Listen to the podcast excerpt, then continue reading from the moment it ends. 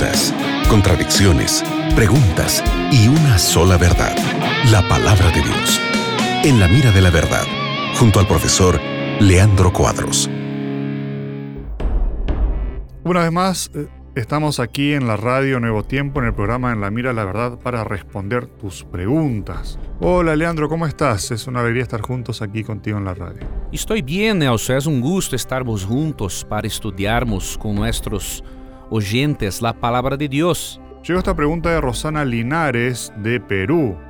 ¿Cómo y qué significa ser embajadores de Cristo según 2 Corintios 5:20? Tu pregunta acerca de los embajadores de Cristo, lo que significa ser un embajador de Cristo, es posible responder con la lectura del contexto de 2 de Corintios 5:20.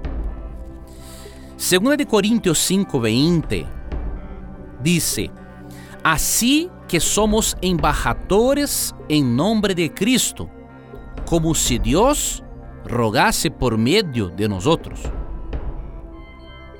Os rogamos en nombre de Cristo.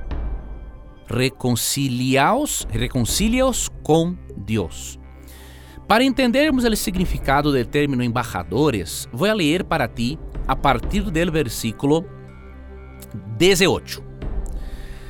E todo esto proviene de Deus, quem nos reconciliou consigo mesmo por Cristo e nos dio el ministerio de la reconciliación.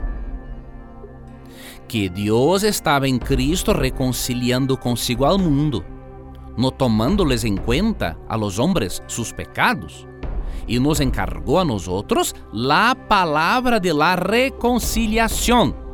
Assim, ou seja, já que temos la palavra de la reconciliación, assim que somos embajadores em nome de Cristo, como se Deus rogase por meio de nós.